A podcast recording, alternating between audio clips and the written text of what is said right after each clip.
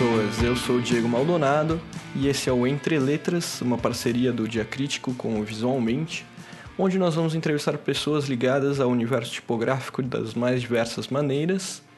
E hoje nós temos aqui Rafael Saraiva, que vai falar um pouco sobre tipos além dos latinos.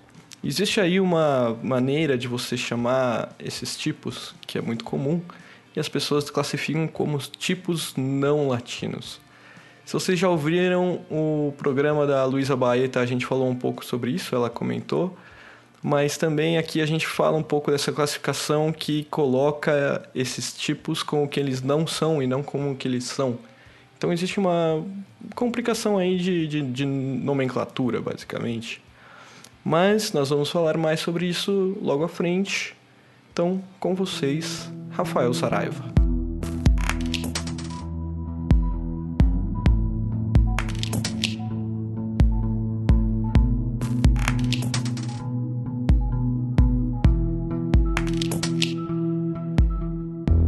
Olá, Saraiva, tudo bem? Salve, Diego, beleza? Beleza. Cara, como que você se apresentaria em poucos segundos? Bom, eu sou é, carioca, é, designer de tipos. Originalmente eu sou designer gráfico, é, mas depois de alguns bons anos eu, eu me especializei em, no design tipográfico e, nos, e venho trabalhando com isso nos últimos cinco anos. Então, oficialmente eu sou um designer de tipos. Muito bem, eu puxei aqui o seu currículo de acordo com o LinkedIn, Facebook e redes sociais.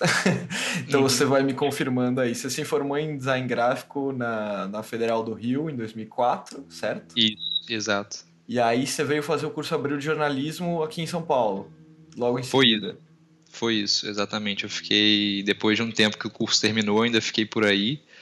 Trabalhei na viagem turismo por um, por um período breve, por mais ou menos um ano. Depois eu vim para o Rio e continuei trabalhando para Abril daqui um tempo também. Mas a Abril tem escritório aí ou você trabalhava de remoto, assim, total? Não, tem escritório sim, é, só que eu trabalhava com, com uma revista semanal de, de fofoca de novela. Tá foi, foi o jeito que eu encontrei de, de voltar para o Rio e continuar trabalhando para Abril. Saquei. Bom, e aí passa um tempo, você vai para a Universidade de Reading, 2011, Isso. certo? Exato. Fazer o, o Master em Typeface Design lá. Isso. E aí eu queria primeiro saber, assim, fazer uma perguntinha básica, tipo, por que você escolheu ir para Reading e não para outro lugar? Cara, eu, eu fui para lá, é... antes do curso começar, eu visitei a escola. E eu me senti muito à vontade, assim, fui muito bem recebido e isso foi uma coisa que foi crucial, assim, eu me senti em casa quando eu fiz essa visita antes do curso começar. É, e fui muito bem recebido também é, em relação à, apresentação do meu trabalho, assim, eu fui muito acolhido, assim, esse tipo de curso você recebe um aceite ou não, né? Uhum. E logo de cara eles já ficaram empolgados em me receber, então isso já foi uma coisa uma coisa que contou muito para mim, assim. Mas você já estava desenhando fonte, já já estava nessa vibe ou você levou um portfólio de editorial? Como que foi? Então, é, na universidade eu, eu, eu tinha muito interesse por essa área, mas era mais um, uma curiosidade intelectual, assim, eu não colocava a mão na massa. Uhum. É, e aí, em determinado momento, eu falei assim: bom, eu quero fazer isso, mas eu não sei com onde eu aprendo, aonde, com quem eu aprendo. Eu tenho um perfil muito de que eu preciso ter alguém me ensinando alguma coisa de início para eu começar a fazer. E naquela época, moleque, eu falei: bom, não vou conseguir viver disso. Então, eu fui para o editorial, que era a área que eu podia manejar e lidar mais com tipografia de uma maneira mais direta. E trabalhei muitos anos com editorial. E aí, a partir daí, eu falei, não, mas eu acho, depois disso, eu acho que foram sete ou oito anos trabalhando no mercado, eu falei, não, mas eu, não é isso que eu quero, eu quero fazer design de tipos e sair dessa coisa do, de estudar história ou, ou ficar rabiscando e realmente virar um designer de tipos. Uhum. E aí eu decidi ir para a Europa para me especializar. Bacana. A gente vai trazer aqui uma conversa que eu acho que você é um dos poucos designers de tipos aqui no Brasil que tem um interesse grande por tipos além dos latinos, né? É, uhum. Então, assim, não é o único, né? Principalmente o pessoal da Dalton Mag aí, tá, tá, você trabalha na Dalton Mag hoje em dia. Uhum. É, tem, um, tem um grande estudo em cima disso, mas acho que você tem um, um, um grande interesse em que momento Sim. que você começou a, a, se interessar por essa por, por essa questão do, dos, dos, tipos além dos latinos e, e o que, que te encantou né, nessa, nessa relação aí? Então, essa, esse contato foi por total é, coincidência, assim. É, quando, naquele momento que eu estava falando de que teve o estalo de que eu queria virar um designer de tipos, eu nunca pensei que eu faria um projeto de, de tipos não latinos. É, eu queria virar um designer de tipos. E aí, indo para Reading, é, lá eu entrei em contato com esse universo e isso me fascinou de alguma maneira, porque eu sou um cara muito curioso e, e curto desafios, assim. Então, acho que a partir desse contato é, mais direto com o Reading e com a metodologia de trabalho dele, deles em relação a não latinos, eu passei a encarar isso como um desafio e, e entrar de cabeça. E aí, obviamente, que depois, é, entrando na Daltomag, eu pude, pude aprofundar isso, porque aí é uma questão de. Não passa a ser um interesse seu de você correr atrás daquilo, mas passa a cair uma tarefa na sua mesa que você tem que resolver. E aí você pode exercitar isso no dia a dia, né? Você tá com quanto tempo de Daltomag? Quatro anos e pouquinho, quatro anos e meio. Nossa, uma cara já. E, bom, você se formou em Reading em 2012, a gente está em 2017, você teve três, três anos aí de, de outras experiências. Bom, a gente vai falar dessas experiências daqui a pouco. Sim. Vamos tentar não pular etapas. Uhum. É, mas é só, só uma questão que eu, eu trouxe o, o, o, termo além do latino e você falou do não latino. O mais comum uhum. é o pessoal falar não latino, mas eu justamente estava lendo uma matéria sobre isso com o, o so, que o Jerry Leonidas escreveu na, uhum. na AI e justamente estudando para conversar com você um pouco. E aí ele coloca essa questão do beyond Latin, né? Porque o, o não uhum. latino já meio que é um jeito meio chato de você falar. O que, que você acha dessa, dessa relação, tipo, de você chamar uma coisa pelo que ela não é e não, e não pelo que ela é? É, eu, esse é um termo controverso, não latinos, né? Eu acabo usando e a indústria acaba usando por uma questão de comodidade. Mas se você for pensar, é um termo culturalmente incorreto, né? Porque a gente está pegando a cultura, a nossa cultura europeia, né? E colocando o resto em outro saco. A gente é o principal, tudo gira em torno do nosso umbigo e o resto é, é, é o resto. Então, é um termo que o Jerry colocou bem e, e existem outros setores da indústria que têm um incômodo com isso. Eu já vi circulando outros nomes alternativos, né, como por exemplo fontes globais, hum. para tentar fugir do não latinos, mas é o termo corrente a gente acaba usando no dia a dia. É, não, eu, eu tô me policiando para não falar não latino, mas talvez eu fale ao longo do, da conversa aqui. Justamente que também tive uma conversa com a Luísa Baeta, que já, pro, pro, pro podcast aqui, e, uhum. e ela levantou esse ponto também. E aí depois que ela falou, levantou esse ponto, que eu me liguei. Assim, eu falei, nossa, puta, que ela tem razão. E aí eu fui pesquisar um pouco e achei essa matéria do Jerry, até numa edição da AI que eu tinha aqui, que é, é bem bacana. De, já é uma edição um pouco antiga, mas a capa dela já é uma tipografia árabe misturada com uma tipografia é, latina, enfim. Hum. É uma edição especial sobre isso. E aí, você trabalhando com isso, como que você enxerga o, o mercado para esses alfabetos orientais, tentando aí conseguir mais um termo, é, e, e, a evolução desde os seus projetos de 2012 até agora? Como eu enxergo o mercado para isso. É, com, com o mercado da, das, das tipografias que não são as latinas. é, eu, eu não sei, assim, eu vejo pouco mercado, por exemplo, de varejo, assim, é muito difícil. É, a minha experiência no dia a dia hoje é, mais voltada para o type corporativo, né? Então uhum. é aquela grande empresa que quer se comunicar de uma maneira unificada em qualquer mercado.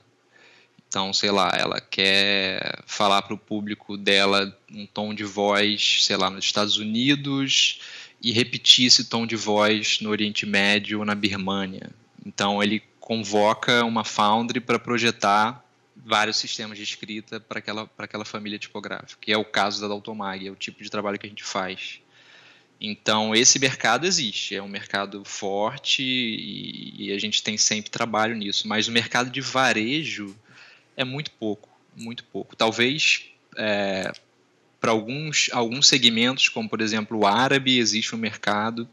A Typotech até lançou um, uh, uma, um braço, né, a Typotech Arabic, uhum. que eles produzem as fontes em árabe e vendem porque o mercado do Oriente Médio tem grana, eles querem é, querem se, o cliente quer se expressar de maneiras diferentes e existe um mercado para isso. Existe um mercado também para o chinês ou, ou para a vertente CJK que a gente chama, né, que é o chinês, japonês e coreano.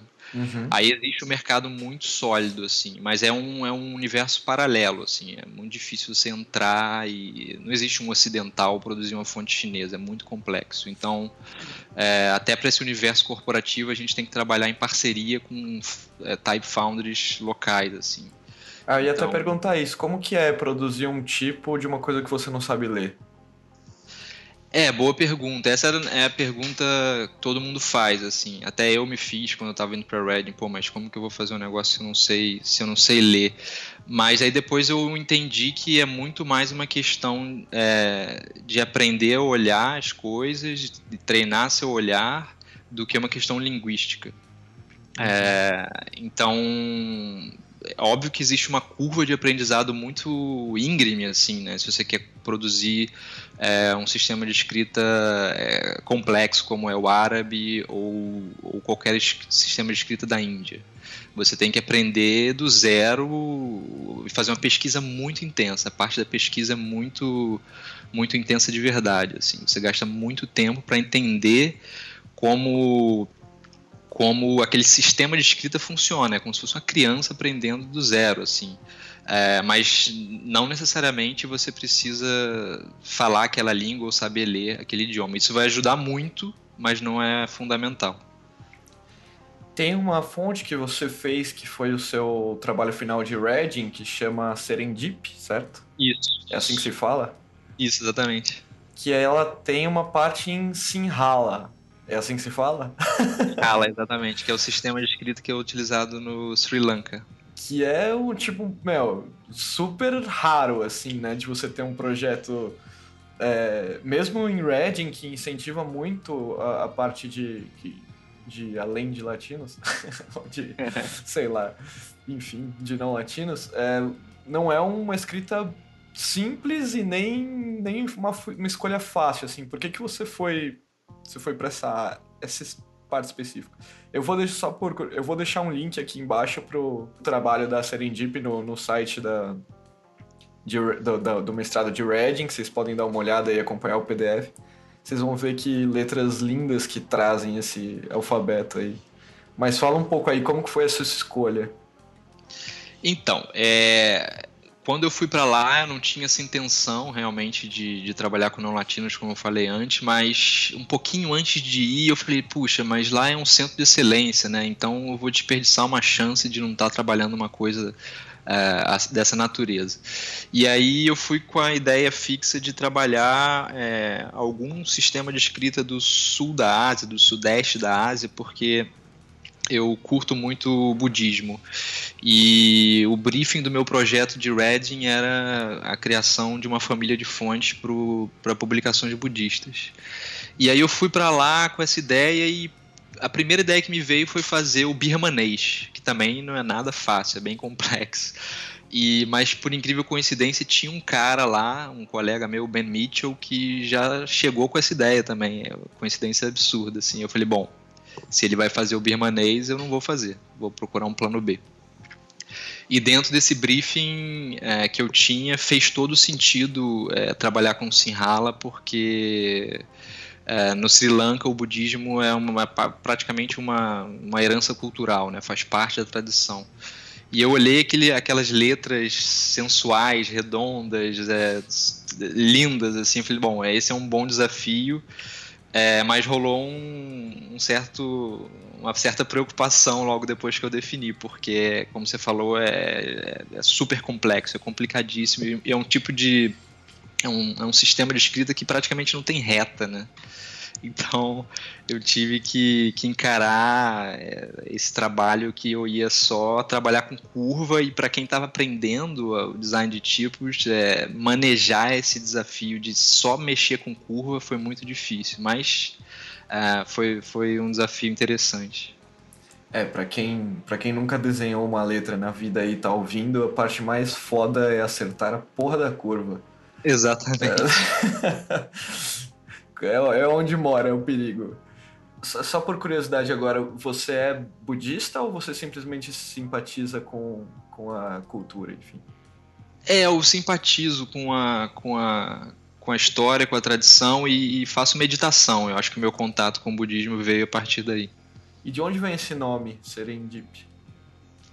Serendip é, é um antigo nome do Sri Lanka. O Sri Lanka, na verdade, é conhecido como a Ilha dos Mil Nomes, inclusive. Um deles foi Serendip, e esse nome, Serendip, é, se eu não me engano, é, é de origem árabe. Era como algum, algum país ou alguma tribo da, regi da, da região chamava o Sri Lanka, é, Serendip. E, inclusive, Serendip é, foi o termo que deu origem à palavra inglesa serendipity, que uhum. significa uma descoberta por acaso. E eu achei curioso essa relação, né? É um, um dos nomes do Sri Lanka e deu origem a essa palavra que em português talvez a tradução ao pé da letra seria serendipidade, uma coisa assim. É, e como eu descobri também esse sistema de escrita por acaso antes de ir para lá, eu nem sabia que existia. Eu achei que fosse um nome interessante que tivesse uma conexão com o projeto. Boa. Batizar, no... Batizar a fonte é sempre uma coisa meio complexa para mim, assim. Eu nunca sei como nomear. Total, total, é. é tipo dar nome para filho, né? É muito difícil. Tem é, é. escolhendo. Sei, acho, acho, que é menos pior, mas é. Pelo menos pra, pra pessoa você tem uma gama de nomes mais, tipo, João, Pedro, sei lá. Né? Fonte, é, fonte é. você meio que tem que inventar uma coisa que ninguém nunca fez. Exatamente. Pode repetir. O nome de filho pode repetir. O né? nome de filho pode repetir. É. é. Que outros projetos você tem de, de tipos além dos latinos? Bom, eu na Daltomag você trabalha constantemente com não latinos, assim, é, seja você produzindo um, um, projeto, você tocando o projeto, né, fazendo a parte executiva, ou seja, ajudando outros font developers a, a desenvolver o projeto, fazendo engenharia, fazendo teste de controle de qualidade, um lançamento de uma fonte. Então, é, sistematicamente eu estou em contato com isso. E aí, às vezes, até vem, vem mais rabudas, assim, né? Fazer o QA de uma fonte de Venagre, ou lançar uma fonte que tem em chinês e aí você tem que checar tudo. Então esse contato é constante, mas de trabalhar assim, é, de fazer o projeto, o meu contato nos últimos anos foi mais diretamente com cirílico. Inclusive uma fonte da, da, da library tem é, que tem cirílico é Soleto, eu trabalhei nesse projeto. Uh, e árabe também, com modificação de, de, de, uma fonte que a gente tem para um cliente grande. Então, sistematicamente eu tenho trabalhado com cirílico e algumas vezes árabe. Árabe é um, um eu acho um sistema de escrita lindo, assim, é, um, é, uma coisa que eu quero fazer mais até é, nos próximos anos, assim, que eu tenho muita curiosidade. Eu, eu também gosto muito de árabe, cara. Eu tenho. Eu, eu, não, eu não vou me aventurar no árabe tão cedo, mas eu já comecei a rascunhar umas coisas em hebraico para depois uhum. chegar no árabe, enfim. Mas é, e, também acho E você tem bonito. também, né, Diego, experiência com não latinos. A gente, a gente fala dos mais complexos, né, do árabe, do hebraico, mas é, tem aquela, aqueles não latinos que, que são mais próximos da nossa, da nossa realidade, né, que é o cirílico e o grego. Então, o type designer, assim, digamos, que, que trabalha no dia a dia, é, trabalha é, full time com type, invariavelmente ele vai entrar em contato com cirílico ou com grego em algum momento, né? Você também já teve essa... essa... É, eu desenhei um grego uma vez, mas eu nunca publiquei, eu não tive coragem. Mas eu, eu desenho grego e hebraico para uma fonte que eu tenho, mas eu, como eu não consegui ter um, uma resposta muito direta de algumas consultas que eu fiz e tal, principalmente hebraico, tipo, eu falei com, com Ali Ron, que é uma pessoa que manja muito e tal, mas ela falou, ela falou que estava legível, mas a gente acabou que não conseguindo conversar bastante, eu fiquei inseguro de, de lançar. Uhum, uhum. E o grego também, o grego eu. Do grego eu falei com a galera no Type Drawers, falei com a Luísa Baeta e mostrei pro. Pro José Scaglione também, mas fiquei inseguro de, de, de lançar, assim, enfim. Uhum. É, e até essa coisa que você está falando é uma coisa legal da gente compartilhar de é, é importante você. A gente não trabalha sozinho, né? Quando está fazendo um, um, projetando uma fonte para um sistema de escrita que é que você não tem conhecimento nativo, digamos assim. Você, como eu falei, o olhar é uma coisa muito importante de você trabalhar. Você olha outras referências, você olha é, fontes que são consideradas canônicas ou importantes naquele sistema de escritas, bem sucedidas, é, para servir como referência, mas você trabalha ah, na Daltomag é assim, em Reading a gente aprendeu a fazer isso, é você trabalhar diretamente com um consultor nativo, seja ele um linguista, mas idealmente um type designer nativo. Uhum. Então, a partir desse contato, de você, várias interações, você mostra, ele corrige, você mostra de novo, então você não trabalha sozinho, é importante ter uma pessoa que tenha um, um conhecimento nativo daquele sistema de escrita. E onde você conseguiu alguém que falava Sinhala? Pois é, o Sinhala em Reading não foi o ideal. É, é, porque não existia. Hoje já existe até um, um, uma pessoa que estudou o ano passado em Reading, o Patum. É, ele é do, do, Sri Lanka, de Colombo, e ele está se especializando. Já trabalhava com type design, mas foi para Reading o ano passado. É, mas na época que eu fiz não tinha ninguém. E a única pessoa, a minha referência principal era Fiona Ross, é, que é minha, foi minha professora lá, é uma das maiores especialistas em não latinos no, no mundo, assim, ela trabalhou décadas na Linotype no departamento que criava as fontes é, não latinas para Linotype, trabalhou com Walter Tracy, depois virou a chefe do departamento. Então tem várias fontes que ela projetou ou ela coordenou o desenvolvimento. Inclusive antes desse boom assim, né, que a gente vive hoje do type design, as fontes que a Linotype produziu é, com não latinos era, era, eram as únicas referências, as mais importantes é, no Oriente Médio, na Índia. E as pessoas cresceram lá aprendendo a, a ler ou usar e as fontes que a Fiona é, foi encarregada de desenvolver. Então eu tive esse suporte dela e foi assim fundamental, assim, ela me ajudou muito. Uh, e o, a, essa parte de consultoria eu tive que me virar. Então lá em Reading eu consegui encontrar vários, vários singaleses, né? É, que estavam estudando lá e tentei um contato com eles, mostrei o projeto e eles ficaram super felizes e acharam surreal, assim, alguém está desenvolvendo é, o sistema de escrita deles numa fonte.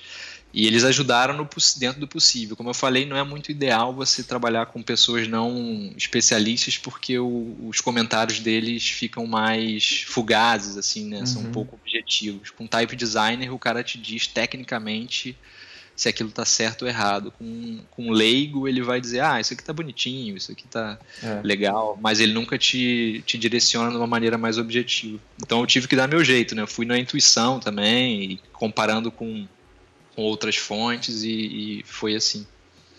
Ah, não, acho, acho, só uma coisa que eu acho legal, você comentou aí que você achou um senegal, senegalês, é isso mesmo? Não, singalês. Singalês. É, não é no Senegal, né?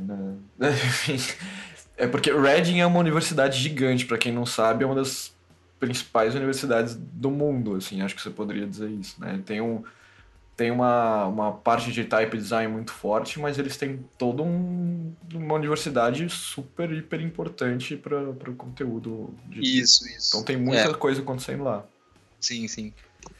E você trampou um tempo antes da, da Daltomag, você trampou na Rosetta Type Foundry, né? Que é uma foundry muito bem conhecida pelos tipos não latinos e estendidos também, enfim. E como, como foi essa experiência de, de trampar com a Rosetta? Foi bacana, cara. Foi uma experiência boa. Eu terminei o curso e o, o, departamento em Reading é muito conectado com o mercado, né? Então, muitos estudantes eles já terminam o curso já já estão empregados ou encaminhados para fazer trabalho na área. E eu consegui esse, era um, foi um estágio que eu fiz é, com David Brezina e foi bacana, assim, foi uma experiência ótima. Eu não trabalhei com não latinos, eu trabalhei com a Scholar Sons. É, para mim foi uma experiência brilhante. Foram quatro meses, assim, mas aí eu recebi a proposta para dar Automag no e eu tive que meio que é, sair antes de terminar o projeto, assim, mas foi, foi ótimo, assim, foi um aprendizado bacana. Bom, a Scholar é uma, é uma fonte muito legal. Vou deixar o link aí para vocês darem uma olhada também, que uma fonte que vale a pena dar uma olhada. Inclusive, uma coisa legal da Rosetta, que é bacana só por, só por comentar mesmo, é que eles mandam espécimens de graça para você, se você mandar uma mensagem para eles. Eu coleciono Sim. os espécimens da Rosetta aqui, eu tenho alguns. É, enfim, curiosidades da, da, do mundo do type design. As pessoas gostam de ter relacionamento com o cliente. Que dica que você daria para quem quer começar a trabalhar com type design para alfabetos que ela não é capaz de ler assim? Além de você tentar conversar com nativos e, enfim, onde que a pessoa pode pesquisar, se, tendo em mente que nem todo mundo consegue estudar em Reading, né? Uhum, uhum. É, eu posso dizer assim, baseado na minha experiência, que acho que o melhor ponto de partida é uma é uma imersão assim no, naquela cultura, né, tipográfica. Então, eu diria que mesmo que você não estude em nenhum lugar, você esteja na sua casa, você pode se aventurar sim. É, e eu diria que vale a pena começar por uma coisa mais simples, não ser tão ousado assim, é, pegar uma coisa muito complexa, que pode ser uma barreira, né? Você pode se desestimular logo.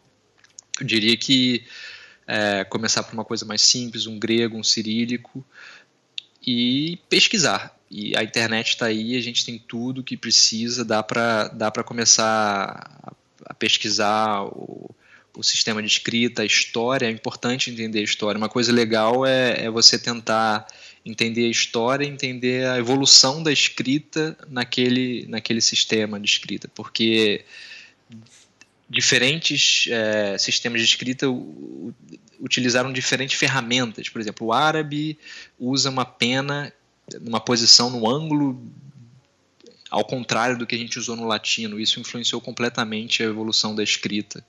Então, entender essa história é importante, entender também a, é, a ordem dos traços na escrita é importante, porque isso vai te dar uma, uma boa base de proporção, uma boa base de modulação de traço, pô, onde que fica o traço grosso, onde que fica o traço fino. É, no árabe é completamente diferente do que no, no, nosso sistema de escrita latino. Então, entender essa história, entender a evolução da escrita é fundamental e olhar o máximo possível de, de fontes é, que são consideradas é, bem-sucedidas. É, um, um, dos erros que eu cometi em Reading no começo foi é, presumir que determinada fonte é boa porque é utilizada no, no, maior jornal do país. E às uhum. vezes não é por aí, né? E eu comecei a olhar esse tipo de coisa e cometi erros assim. Às vezes o editor do jornal ou a direção do jornal também não entende nada de tipografia, escolheu aquela fonte porque eles não têm a menor ideia. Porque não então, tinha opção também às vezes. Ex exatamente, exatamente. Até tinha alguma opção, mas os caras, enfim, achavam que podia ser aquela porque todo mundo usava, etc. É um país com pouca tradição tipográfica, né? Então é, tentar se informar, tentar entrar em contato com designers gráficos do país ou da região para tentar entender o que, que, é utilizado, isso é importante também. E a partir daí, usar aquilo como uma referência para você é, criar, avaliar e estudar aquele tipo de fonte. No caso do, do Sinhala, que você trabalhou bastante aí, você, você teve acesso a um, caligrafia e, e, livros antigos ou qualquer coisa do tipo? Sim, eu tive, tive o privilégio de estar é, na Inglaterra, né? A Inglaterra colonizou o, o Sri Lanka, é, então eles tinham um material absurdo, assim, catalogado em Londres, na British Library, na, no SOAS, é, em outras bibliotecas, até em, em Reading a gente tinha alguma coisa. Então eu, eu fiz uma pesquisa por imersão mesmo, assim, eu tipo eu vivia em função disso, assim, ficava o dia inteiro olhando é, livros impressos, é, sei lá, na década de 70 até hoje, revista, a internet também foi uma fonte importante. A Monotype na Inglaterra tem um Uh, tem uma sede uh, no interior, uh, entre Londres e Reading, é uma viagem de trem mais ou menos de meia hora. Então tem um arquivo fascinante lá na Monotype. Então eu ia na Monotype sistematicamente para estudar, porque desenvolveram algumas fontes singalesas para ser utilizados no, no sistema deles, na, na, Monotype. Então, tinha, além, da, além do, do arquivo dos desenhos catalogados, tinha, tinha umas correspondências entre os consultores e o departamento de desenho da Monotype que indicavam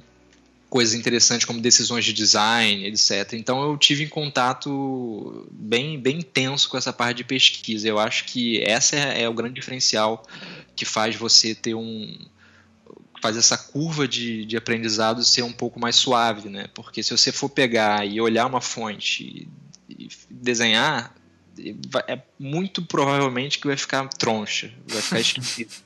Então, o lance, o lance do não latinos, o grande pulo do gato do não latinos é a pesquisa, para que você consiga ter um mínimo de, de, de, de ferramentas para conseguir desenhar aquilo no nível de excelência que, que atinja é, um nativo e o nativo, o nativo, não perceba que foi feito por uma pessoa que não, não tem familiaridade com aquele sistema de escrita. Você acha que rola uma visão diferente na hora de olhar para a letra mesmo, assim, depois que você já tem uma experiência, né? não no começo, assim, mas é, depois você já tem uma experiência com a com qualquer alfabeto que seja não latino, que seja um que nós não estamos acostumados, uhum. você olha para o caractere de maneira diferente, assim, o, o, glifo, será que, tipo, como a gente não sabe que som faz aquilo, aquilo é simplesmente uma, um ícone, ou quase alguma coisa assim, uma relação desse tipo, ou, ou não, com o tempo é a mesma coisa, você desenhar um A ou você desenhar um, sei lá como chama, um glifo, sim, sim, rala, mas enfim. Não, acho que com o tempo você você vai ficando nativo aos poucos, né? você vai se familiarizando de tal maneira que você uh, que você já enxerga com outros olhos.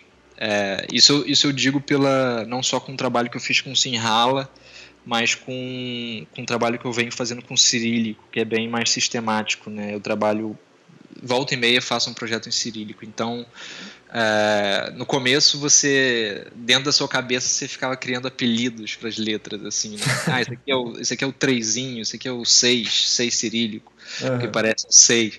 Mas hoje não, hoje já tem um, um, respeito maior e até pelo entendimento que eu fui acumulando, você já chama a letra pelo nome da letra. E você já entende que os truques que você precisa aplicar naquele, naquele, no desenho daquele outline para que ele pareça nativo. E esse é, um, esse é um, uma coisa interessante de você atingir, assim, porque quando você não. Mesmo que você faça a sua pesquisa, faça o dever de casa, quando você vai desenhar, a gente está acostumado com o tipo de modulação de letra, você está acostumado uhum. com o tipo de proporção que você faz para o latino, que você faz isso todo dia. E aí, quando você vai desenhar um cirílico ou qualquer outro sistema de escrita, você acaba que, entre aspas, latiniza. Sim. E esse é o perigo. Mas. É, respondendo a pergunta, eu acho que quanto mais exposição e com o tempo você passa a olhar com aquela letra com outros olhos, né? Então acho que muda um pouco, sim.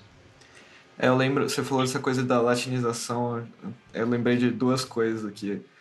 É, bom, primeiro uma, uma o, o cirílico, na verdade, ele ele é latinizado, né? O, o cirílico, ele. É, Sim. O, o, ele, é, o, a construção das letras veio depois, né? É, latinizado no sentido que ele, ele ele está muito associado né, ao nosso sistema de escrita. Inclusive, tem um número grande de, de letras de caixa alta que são exatamente iguais, uhum. assim, simplesmente pegadas do, do nosso sistema de escrita. Então, nesse sentido, pode-se dizer que é latinizado, entre aspas, e tem gente, inclusive, que nem considera é, é, cirílico e grego como não latino, pela, pela similaridade né, do, do, com o nosso sistema de escrita. É, então, é, mas o que eu, eu, não ia falar isso. Na verdade, eu assisti uma palestra com a Lihon Lavi em Barcelona, na TP, uhum. e ela apresentou. A, a Lihon, a mesma que eu citei um pouco tempo atrás, aí, para que, que eu mostrei o meu hebraico, mas enfim. Essa palestra eu acredito que não tem online, mas ela apresentou justamente um projeto que ela é israelense. Eu não sei se ela é israelense, mas ela mora em Israel, pelo menos o, enfim, ela apresentou um projeto que foi uma tentativa de latinização do hebraico, que foi muito mal vista pela comunidade é, que escreve em hebraico. Não, eu não vou dizer judeus, porque eu não sei se tem algum outro que escreve, provavelmente tem. É, e aí ela mostrou todo aquele projeto e achei engraçado, porque ela, ela fez uma pesquisa em cima de uma coisa que ela não concordava, o que eu já achei curioso. Uhum. E aí depois quando eu apresentei, quando eu falei com ela, tal, tava, que eu tava desenhando uma fonte em hebraico, se ela podia dar uma olhada para me ajudar e tal, ela falou que podia, eu mandei para ela. E ela falou assim: "Ah, não, tá super legível, só que você tá com uma tendência de, de latino que é fazer tudo muito simétrico". "No hebraico as coisas não são tão simétricas". Então acho que é isso que você tá falando, né? Às vezes a gente tem uma tendência a desenhar a coisa do jeito que a gente sempre desenhou, e aí você de repente tem um, uma coisa que não é assim, ou como o grego, que o grego é mais cursivo por, por definição, assim, sabe? A gente tem, sei lá, você vai fazer um grego sans, ele vai ter uma pegadinha um pouco mais cursiva, né? Eu tô, ou tô errado, tô falando besteira. Exatamente, exatamente, exatamente. É, é, muito por aí. Eu tenho pouca exposição ao grego, mas a caixa baixa do, do grego é super é, orgânica, super cursiva, né? Historicamente, a evolução tá ligada com isso. Eu não sei muito de grego para dizer. É, mas é, por exemplo, a caixa alta do grego já é bem é bem retona, assim, bem puxada para nossa caixa alta. Mas o, você tem razão, a caixa, a caixa baixa é super cursiva. Não, e tem umas coisas interessantes também, né? Que, sei lá, me ocorreram agora, assim, nem tinha pensado em falar disso. Mas na verdade a gente tem letras é, que são usadas no alfabeto latino que vieram do grego também, né? Então sim, rola sim. esse intercâmbio para os dois lados. Assim. O, grego, o grego tá muito próximo ali da. Tipo, a, a Grécia e a, sei lá, em Roma, onde surgiu o alfabeto romano, enfim, tá, tá muito próximo ali, né? Foi um intercâmbio mútuo ali. Sim, exatamente. E uh, eu acho que, se eu não me engano, a origem toda vem do, do grego caixa alta. E aí, a partir, da, a partir dessa, dessa referência, dessa puxada, depois cada um seguiu o seu lado. É, mas o nosso sistema de escrita latino vem do, do grego caixa alta. É, acho que o, o, grego é mais antigo, né? Sim, sim. Bom, estamos terminando a nossa conversa aqui. A gente é uma conversa mais rápida do que o, o que a gente faz no, no Dia Crítico no YouTube e tal. Então a gente já está indo para o fim aqui. E durante todo esse tempo, você tem um trabalho que você gostou mais de trabalhar? Um trabalho que você gostou mais de trabalhar, ótimo, mas enfim. Ah, o projeto que me deu mais mais prazer até hoje foi o, o projeto que eu fiz em Reading, com certeza. É... Porque na academia você tem todo o tempo do mundo, né, cara? Você você tá você tem, eu trabalhei em nove meses nesse projeto prático. Depois tem até uma, uma pesquisa que você faz que que dura um pouco mais, mas eu fiquei nove meses focado no projeto prático. Uh, e é você toma suas decisões, não tem um cliente, não tem um, uma pessoa te cobrando, é, ah, isso aqui tá ruim, isso aqui tá bom. É você que escolhe o que, que você vai fazer e, e, nesse sentido tive um prazer muito grande de, de ficar nove meses em cima de um projeto meu. Quando você está num, num ambiente corporativo com com deadline apertado, com, com, com tempo para entregar as coisas, cliente em cima, então fica um pouco mais difícil de você é, gerenciar o projeto de uma maneira mais pessoal, digamos assim, autoral. Uhum. É, e talvez por isso eu, eu ache que, que esse projeto da Serendip foi o que eu mais curti de fazer até hoje. E o que eu não comentei até agora é que esse projeto foi premiado no Gransham, né? Que é, é Gransham que fala? É Gransham? Gransham. Gransham é um, é um dos maiores prêmios para tipos não latinos. Pronto, usei o termo. Então, parabéns, né? E Obrigado. Super prêmio. E tem saudade de trabalhar com design gráfico? Então, é essa eu acho que não, cara, porque senão eu já teria feito alguma coisa, né? São desde que eu fui para Inglaterra, uns cinco anos já, é, eu nunca mais trabalhei com design gráfico. É, o máximo que eu fiz foi projetar um specimen, um type specimen, e isso, uhum. isso, é, isso eu curto de fazer de vez em quando, mas de design gráfico eu simplesmente abandonei para viver nesse mundo aí do preto e branco, forma contra forma, kerning, esse mundo de louco. Olha, então, olha pequeno, acho... olha grande, olha pequeno, olha grande. Exatamente. Então acho que não, acho que eu tô feliz, assim, esse é um, esse é um universo que me deixa bem, bem pleno, bem satisfeito. Bacana. Tem uma pergunta aqui, eu tava conversando com o Christian Cruz on, on, esses dias, não, não foi ontem, foi uns dias atrás, e eu falei que eu ia te entrevistar. E aí eu falei, meu, você tem alguma pergunta aí? E aí ele, ele mandou uma pergunta que eu não. Ele mandou duas, na verdade. Uma que eu já tinha colocado no, no escopo aqui, e a outra eu farei agora. É, a fonte shop considera que uma fonte que tenha outro alfabeto além do latino como PRO, mesmo que não tenha nenhum recu outro recurso OpenType, pois para eles caracteres de outros alfabetos é um recurso OpenType avançado. O que, você acha disso? Pergunta do Christian Cruz.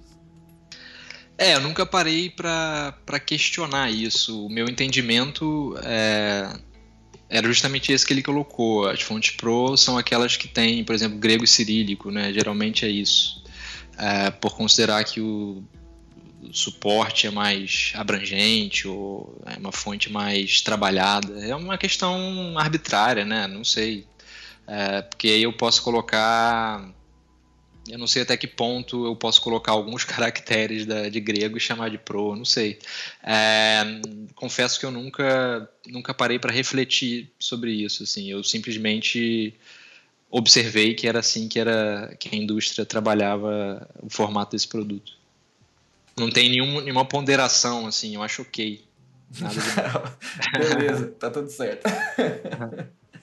é, então, eu, eu, eu sei lá, eu, eu fico pensando às vezes porque também, né, você tem aí, você põe o, o cirílico e o grego e aí você chama aquela fonte de pro, mas aí, tipo, pô, você tem tanto caractere latino também que é deixado de lado, de, de idiomas de, de vários, sei lá, tribos africanas e, e, o caceta, e aí, tipo, você vai conseguir uma fonte com muito mais caractere que vai abranjar muito mais idiomas e você não pode chamar ela de pro. É estranho, né? Pois é. Pois é, com o nosso sistema de escrita somente a gente consegue fazer uma fonte, sei lá, absurdamente grande, né? Se você uhum. considerar que o, o vietnamita também é, é, escrito com o nosso sistema de escrita com inclusão de acentos exóticos é, e não chamar isso de pro é, é, é, bobeira, né? É só porque tem outro outro sistema de escrita.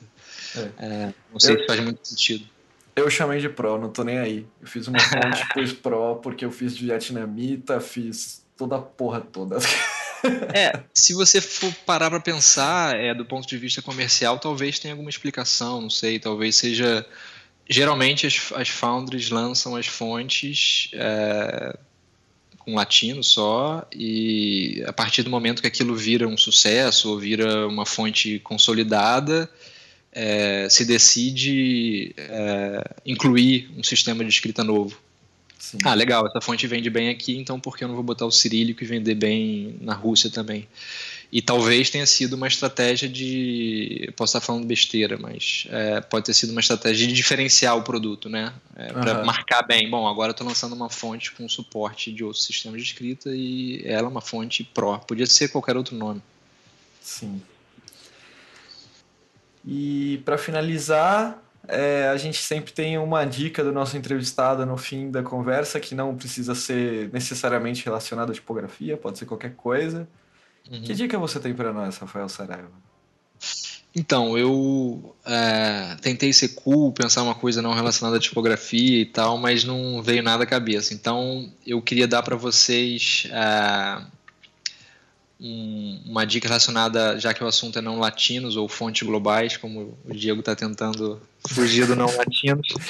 É, eu convido vocês a entrar no site é, da Universidade de Reading para dar uma olhada nos projetos que, que são desenvolvidos lá. O endereço é www.typefacedesign.net. Teremos o link na, na descrição aqui. Já estaria esse link de qualquer jeito, mas você endossou aí ele. Então é isso aí, pessoal. Terminamos aqui mais um Entre Letras. E valeu. Valeu. Tchau. Obrigado, Diego, pela oportunidade. Um abraço a todos.